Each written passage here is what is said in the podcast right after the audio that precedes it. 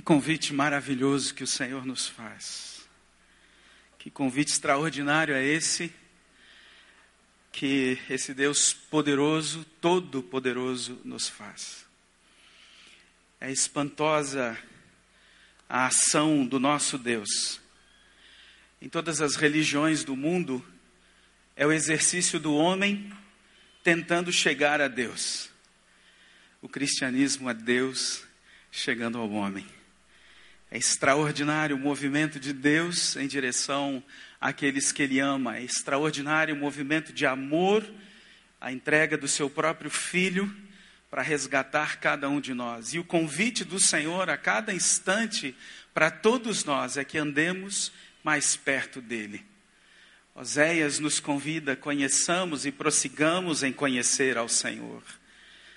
Os salmos são cheios de convites, de apelos, de convocações para que nós possamos andar perto do Senhor.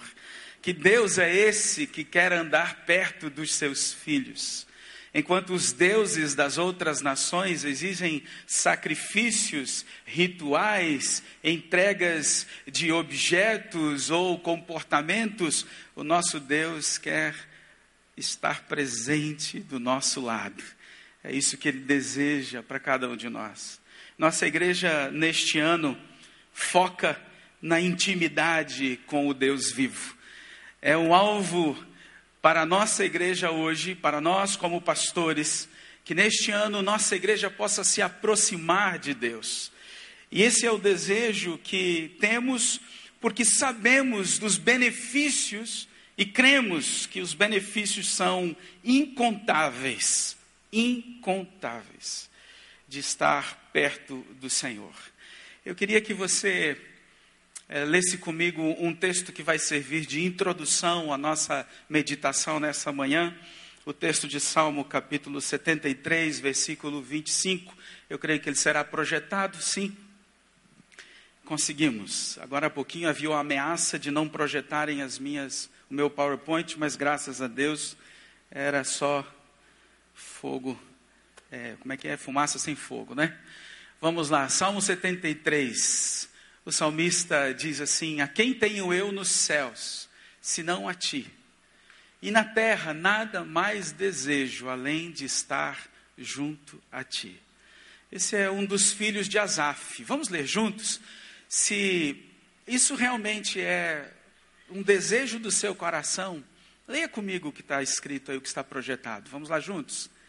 A quem tenho eu nos céus, senão a ti? E na terra, nada mais desejo além de estar junto a ti. Eu queria te convidar a fechar seus olhos e a falar com as suas próprias palavras isso que você acabou de ler e de recitar. Conversa um pouco com ele. Essa canção que nós ouvimos, lindo apelo de Jesus nos chamando e esta declaração de amor do salmista ao Senhor, que ela inspire você agora, neste instante.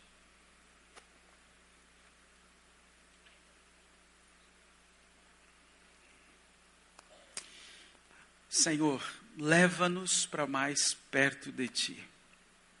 Desejamos caminhar do Teu lado. E nesta manhã, fala o nosso coração e ensina-nos os benefícios de andar perto do Senhor. Atrai-nos a Ti, Senhor, nesta manhã, em nome de Jesus. Amém. Boa parte das pessoas vive à espera do momento da virada, do dia em que alguma coisa extraordinária vai acontecer na vida e de repente a vida vai dar um salto quântico e tudo será diferente sem que ela tenha feito absolutamente nada por isso. É uma sorte que acontece, é o dinheiro que vai cair do céu, é algo que vai acontecer, é um mistério que vai me acontecer e vai me vai transformar, mudar a minha vida. O homem certo vai aparecer na minha vida, ou a mulher certa na minha vida. Os meus filhos vão ser melhores de repente. Uh, eu serei um melhor pai ou uma melhor mãe de repente. Só que não. Você conhece o só que não, né? Eu acho a maior graça nisso. Só que não. SQN. Isso não acontece com a maioria esmagadora das pessoas. Uh, um, um benefício como ganhar na loteria, por exemplo, acontece em uma pessoa no meio de 60 milhões. A raridade de transformações e mudanças repentinas é o que acontece, é extremamente raro. Você não vai ser um pai melhor de repente, ou uma mãe melhor, ou uma empresária bem-sucedida de repente, só porque viu uma luz. É, agora, você pode ser tudo isso se agir nessa direção. E não é raro que a gente olhe para a gente mesmo e perceba a necessidade de mudanças em diversas áreas. Algumas vezes nós nos sentimos presos pelas limitações que estão à nossa volta e muitas vezes bem-sucedidos em tantas áreas, lá no íntimo a gente carrega fardos de autocrítica, de preconceito ou de sentimentos de injustiça, fomos injustiçados, fardos de depressão, ou simplesmente a gente vai com uma vontade imensa de chutar o balde, já que parece que não tem muita coisa a fazer. Mas se a gente quer uma mudança, hoje eu quero falar com você sobre um momento em que tudo muda. E se o tema dessa mensagem é, puder ser Quando Tudo Muda, vai ser o melhor tema possível, creio eu. Há um momento em que uma mudança desejada, buscada, pode de fato acontecer. talvez você pergunte o que, que mudança na minha vida tem a ver com intimidade com Deus. Nossa igreja está focando na intimidade. O que, que a minha vida tem a ver com intimidade com Deus? Bom, nós, como pastores, queremos que você cresça na sua intimidade com Deus, porque sabemos que existem benefícios que advêm dessa intimidade, que vão transformar você e a gente profundamente. Então, que diferença faz a sua comunhão com Deus na prática? Que mudanças reais podem acontecer na sua vida à medida que você se aproxima do Senhor? O salmista, eh, os salmistas da família de Asaf compuseram esse Salmo 73. E eu convido você a deixá-lo aberto para que a gente possa meditar neste texto agora e entender a respeito dessas grandes mudanças e transformações que podem acontecer na nossa vida à medida que nós nos relacionamos com o Senhor.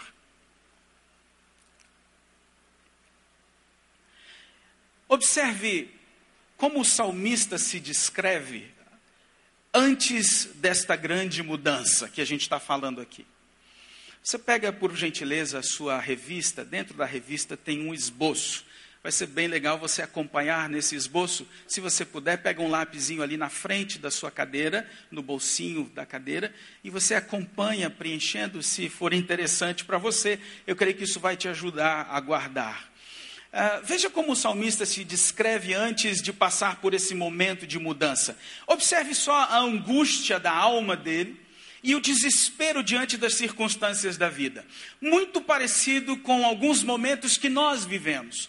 Muito parecido com algumas situações em que nós de fato nos encontramos. Eu vou dizer aqui alguns versículos, porque eu não quero ler o salmo todo, porque me deram só 30 minutos. Se eu tivesse aqui um pouco mais, né, a gente leria tudo, mas é assim mesmo que funciona. Então eu tenho que me adaptar a isso. Vamos lá.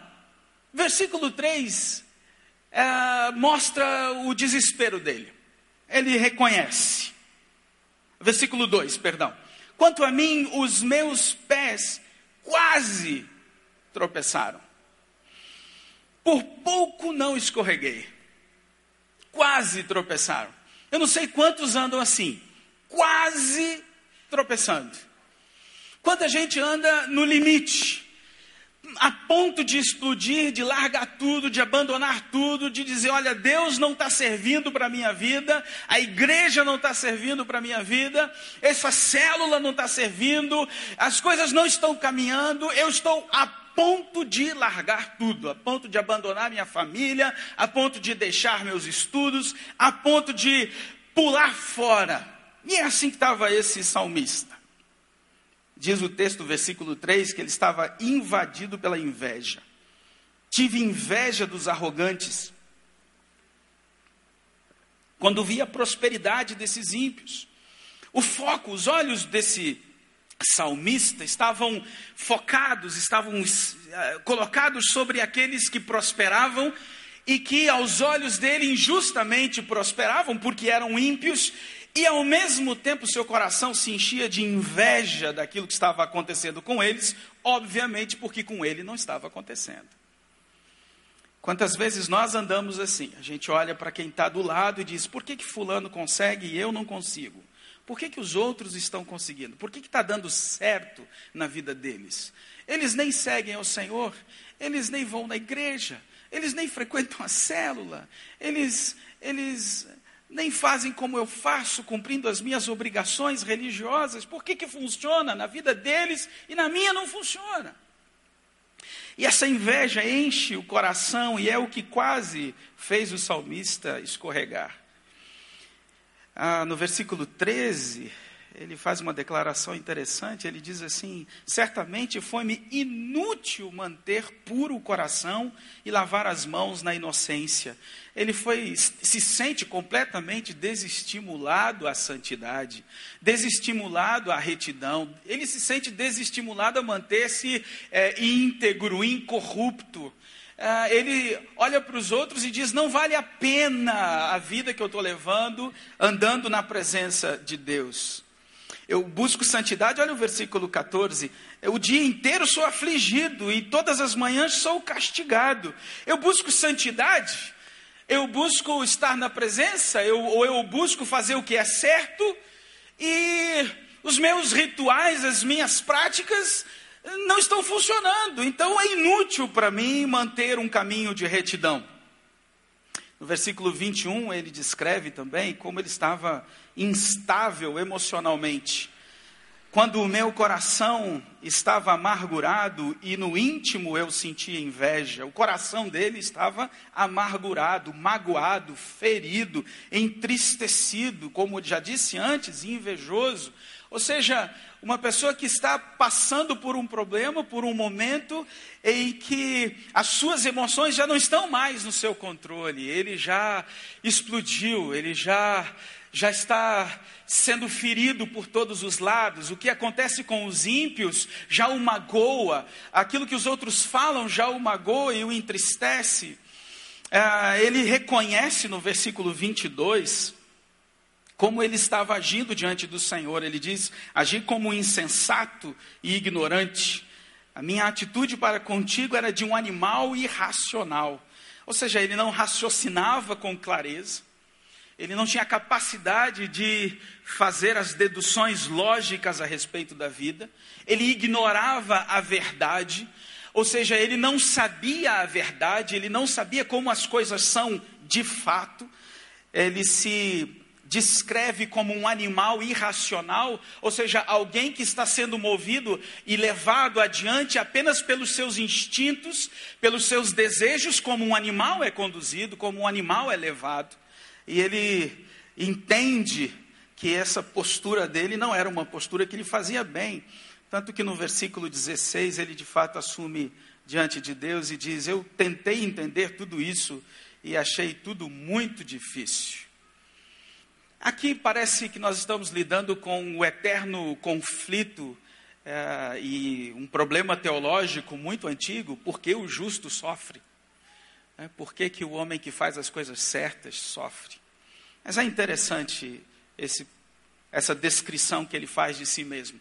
Se você, se a gente puder resumir, ele, o salmista olha para si mesmo e reconhece o quanto ele estava instável.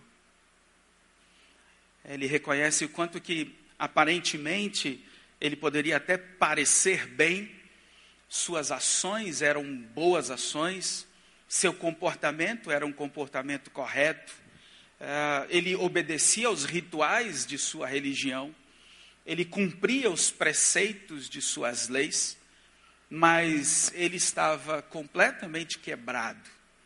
Ele olhava o mundo e não entendia o seu lugar no mundo.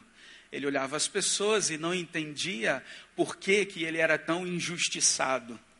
Ele olhava para si mesmo e não conseguia entender o valor de ser reto e correto. Bom, mas ele descreve também algo que aconteceu com ele o que aconteceu com ele depois da mudança que ele tanto desejava. E eu quero que você veja comigo como esse homem é um homem completamente diferente desse que ele acabou de descrever. Veja que é o mesmo salmista fazendo uma descrição dele em um momento e fazendo uma descrição dele mesmo logo depois. Abre sua Bíblia, continua com ela aberta aí. Veja como que um futuro novo se abre para ele, há uma nova esperança. Ele faz uma descrição dele que parece uma outra pessoa. O versículo 17 ele diz: ah, Peraí, só um momentinho, deixa eu ajudar aqui. Isso, versículo 17. Então compreendi o finalzinho do versículo. Então compreendi o destino dos ímpios. Há um momento em que ele parece, parece que algo iluminou a sua mente. E aquele ímpio que ele invejava, de repente ele passa a entender qual é o caminho e qual é o destino dele. No versículo 23, observe aquele Deus que parecia tão longe, olha a descrição que ele faz. Contudo, sempre estou contigo. Parece que a partir de um determinado momento ele entende que Deus está com ele, que ele está com Deus e que andam juntos. Ainda no versículo 23, ele completa dizendo: Tomas a minha mão direita e me sustens. Ele entende que há uma segurança profunda em estar com Deus, em andar com Deus e Deus andando com ele. Ele percebe essa segurança, ele vive essa segurança. Versículo 24, ele diz: O Senhor me dirige, tu me diriges com o teu conselho. Ou seja, o Senhor dá direção, o Senhor dá orientação, o Senhor dá a, a, o rumo que ele precisa seguir. No versículo 24, ele diz. Ah, Aqui tu me diriges com teu conselho e no finalzinho e depois me receberás com honras. Ou seja, ele diz: há um futuro, há uma esperança, há um momento em que eu vou desfrutar algo extraordinário. Versículo 26, ele diz: O meu corpo e o meu coração poderão fraquejar, mas Deus é a força do meu coração e a minha herança para sempre. Ele reconhece que quando ele está emocionalmente abatido ou fisicamente abatido, Deus lhe dá forças, Deus lhe enche de vigor, Deus lhe enche de vida. No versículo 25, versículo que a gente leu, ele reconhece que o Senhor passa a ser o motivo, ao mesmo tempo o motor da sua própria existência. Quando ele diz: A quem tenho eu nos céus, senão a ti, e na terra nada mais desejo, senão ao Senhor. Acabou a murmuração, acabou a inveja, acabou a frustração, chega a esperança, chega a segurança, chega o entendimento, chega o conhecimento e chega a paz. O que, que faz a diferença entre o homem deste primeira, desta primeira descrição que ele mesmo faz de si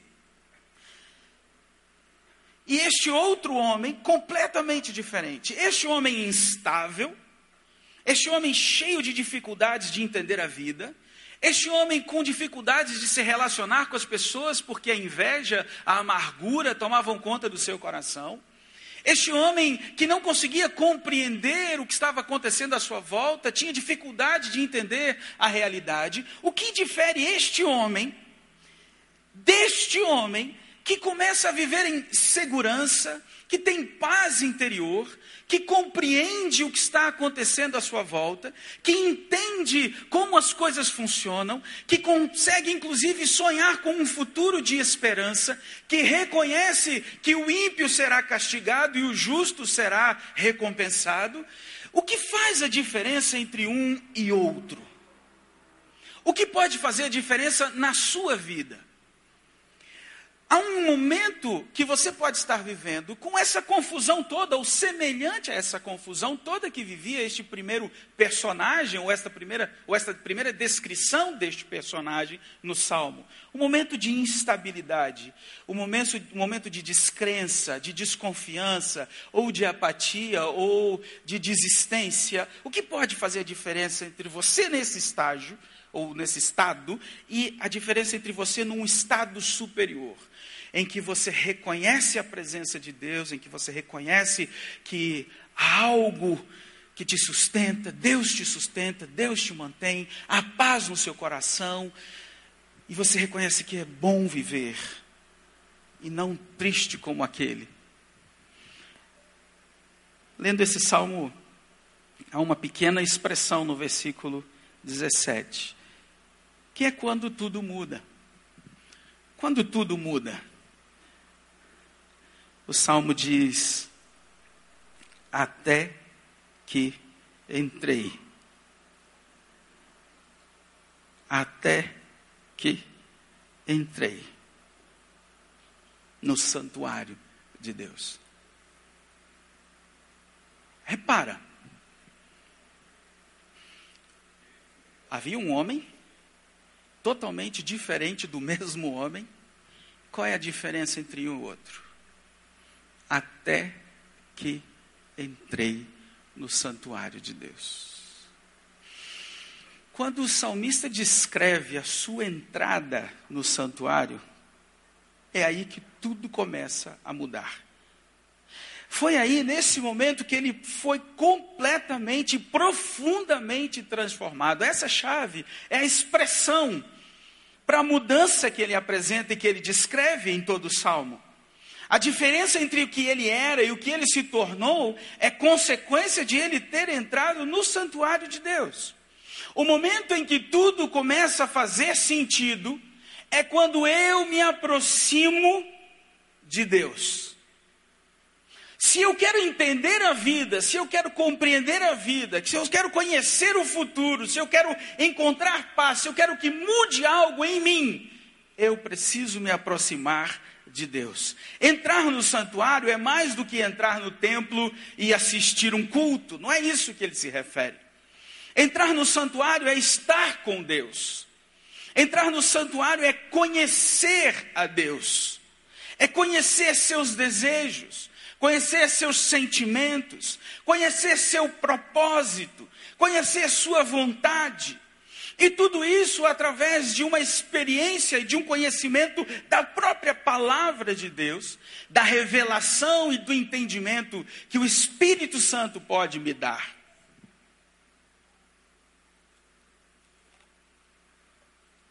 Entrar no santuário de Deus é transformar o meu quarto na sala do trono, na sala de audiências do rei, onde eu vou abrir meu coração e expor minhas necessidades. Entrar no santuário é viver na presença de Deus. E o santuário é símbolo dessa presença. Entrar no santuário é buscar manter uma vida, uma vida disciplinada e uma disciplina pessoal, de devocional e busca pela presença do Senhor. Sabe, há alguns anos atrás, alguns anos atrás, o Senhor me atraiu à presença dele através de um modelo devocional incrível. Eu espero ter a oportunidade de partilhar com alguns dos irmãos aqui algum, em algum momento. É, esse devocional, o estar na presença de Deus, transforma a minha maneira de ver o mundo. Me faz levantar para o dia ou deitar para a noite, dependendo do horário que eu faço o meu devocional, com o coração cheio de esperança e de forças. Andar com o Senhor me faz enxergar o mundo de outras maneiras, de uma maneira do ponto de vista de Deus. E o devocional, eu coloquei aqui algumas descrições que eu vou só ler para você. O devocional enche o seu coração de paz todo dia. O devocional capacita você a fazer o que você precisa fazer todo dia. Estar na presença de Deus através de um devocional e de uma busca tranquiliza a sua alma todos os dias. Estar na presença de Deus através um devocional e da sua busca coloca você em seu lugar todos os dias. Você reconhece quem Ele é e você reconhece quem é você. Porque andar na presença de Deus faz isso com a gente. Você descobre quem Ele é e aí já imediatamente descobre qual é o seu lugar diante dele e diante das pessoas. Andar na presença de Deus e buscá-lo com um devocional disciplinado faz com que o seu coração reconheça os desejos de Deus para você todos os dias. O devocional e a sua caminhada na presença de Deus vai lhe, lhe, ajudar a compreender o valor das pessoas e vai lhe dar conteúdo para que você possa ajudar e compartilhar e ministrar na vida das pessoas. O devocional diário vai encher o seu tanque todos os dias. Andar na presença de Deus, entrar no santuário de Deus todos os dias vai encher o seu tanque de combustível. Aquilo que o salmista falou: o Senhor é minha força quando eu estou fraco, o Senhor é o meu vigor quando eu estou abatido. Andar na presença de Deus, entrar no santuário do Altíssimo, vai provocar uma mudança profunda na sua natureza no seu jeito de ser, na sua maneira de reagir, na maneira como você responde às pessoas, como você reage à vida. Andar na presença de Deus, entrar no santuário de Deus, dia a dia, vai construindo você, fazendo de você uma pessoa mais semelhante a Deus. Aquilo que o próprio apóstolo Pedro diz, que nós estamos sendo formados na natureza de Deus. Quando nós andamos na presença do Senhor, algo muda na nossa perspectiva de mundo. E foi isso que aconteceu com o salmista. Até que entrei no santuário. Enquanto ele não havia entrado na presença de Deus, esse homem reclamava da vida. Até que ele entrou no santuário e tudo mudou. Enquanto ele não estava lá na presença de Deus, a vida era uma chatice, a vida era uma injustiça, a vida era uma enjoação, a vida era cheia de problemas, a vida era uma amargura, a vida era uma tristeza, a vida era uma reclamação, a vida era um fardo, até que entrei no santuário do Altíssimo. Quando eu entro no santuário do Altíssimo, aí eu tenho vida, aí eu tenho paz, aí eu tenho alegria, aí eu tenho uma maneira de enxergar o mundo diferente, eu encaro a mim mesmo e as pessoas de maneira diferente, eu reconheço o meu valor e o valor das pessoas. Quando eu entro na presença de Deus, a minha natureza muda e se assemelha à natureza de Deus. É no santuário e na presença de Deus que eu posso ser, aprender a ser santo como Ele é santo. Esse caminhar diário na presença de Deus faz com que a gente mude a nossa cosmovisão. Nossa cosmovisão, a nossa maneira de enxergar o mundo é diferente. As respostas que nós damos aos diferentes problemas da vida também é uma resposta diferente. Quando eu me relaciono com Deus e com a Sua palavra, eu vejo o que eu não via antes. E eu não sei o quanto isso, como eu poderia enfatizar isso para você. Não sei que artimanhas ou que artifícios usar aqui para ajudar você a compreender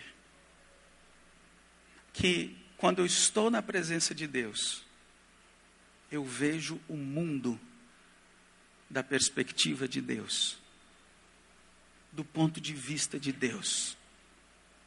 E isso, irmão, muda tudo. Muda tudo. Um sábio escritor do século XX, disse as seguintes frases, a seguinte frase, vamos projetar aqui, por favor. C.S. Lewis, aquele que escreveu Nárnia, você já deve ter assistido o filme ou lido o livro.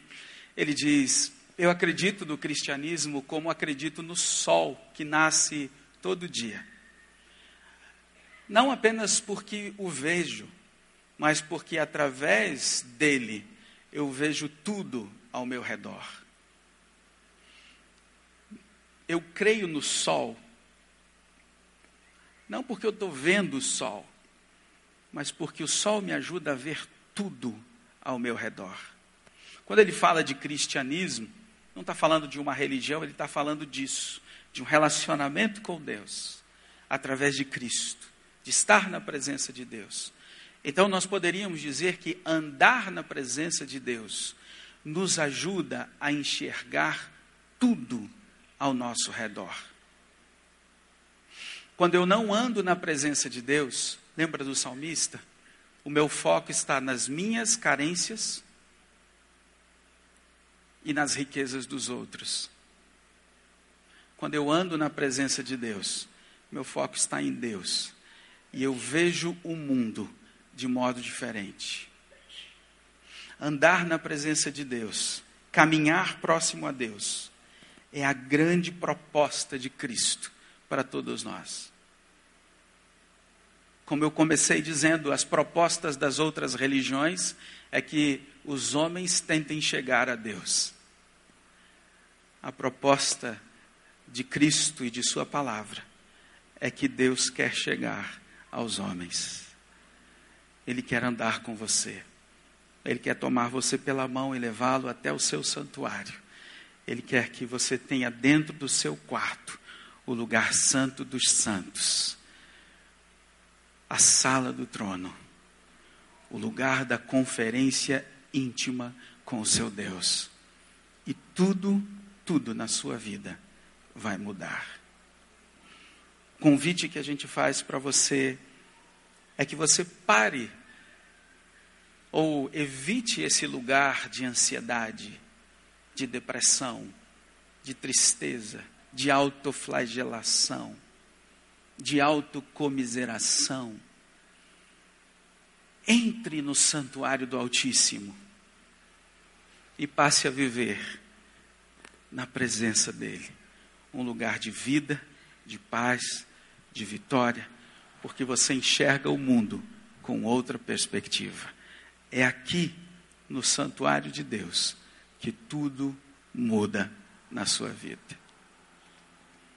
Você está disposto a isso? Você está disposto a deixar Deus guiar a sua vida e fazer a mudança que você precisa? Você está disposto a reconhecer que precisa crescer e amadurecer? Você reconhece que uma vida com Deus vai lhe ajudar tem benefícios imensos. Então a pergunta que eu deixo para você definir hoje, e está aí no seu esboço, para você colocar uma data, é quando é que você vai começar a andar na presença de Deus, entrar no santuário? Quando é que você vai começar a buscar a Deus intencionalmente? Eu convido você a ficar de pé, por favor, vamos orar.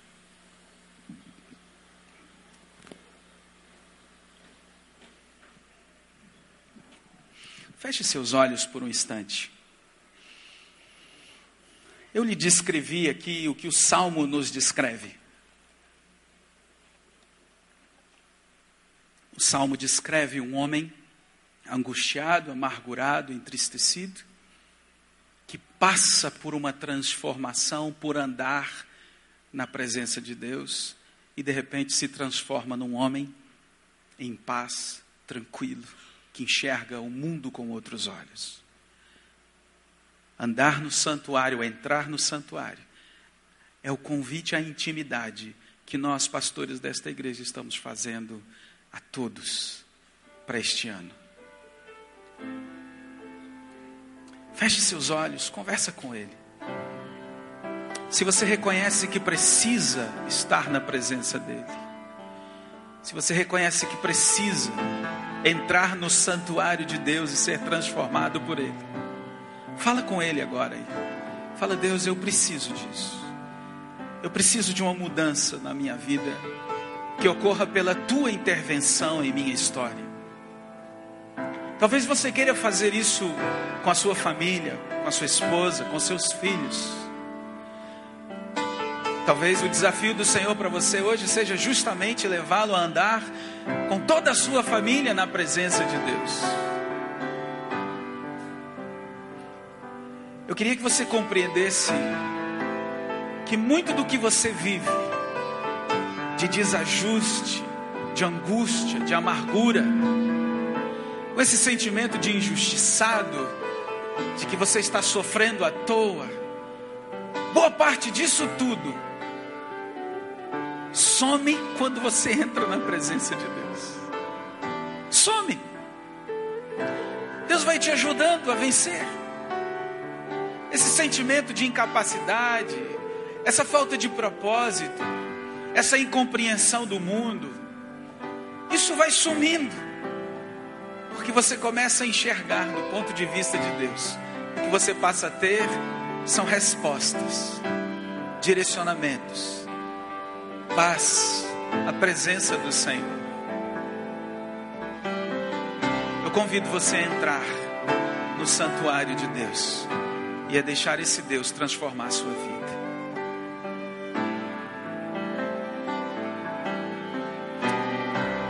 Enquanto nós cantamos, enquanto os músicos cantam, eu convido você a orar e a falar: Senhor, eu quero. Comprometa-se com Ele, para você poder cantar essa música, porque ela é muito séria. Comprometa-se a entrar.